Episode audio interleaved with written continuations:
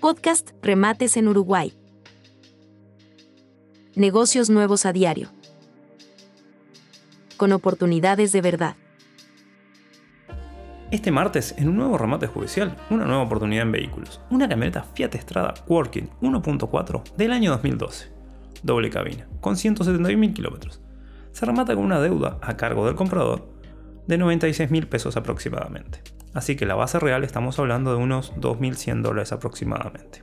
Pueden verla en persona en el estacionamiento de la calle Dr. Emilio Pensa 868 en la ciudad de Durazno. Y allí mismo, a partir de las 14.30, se va a subastar.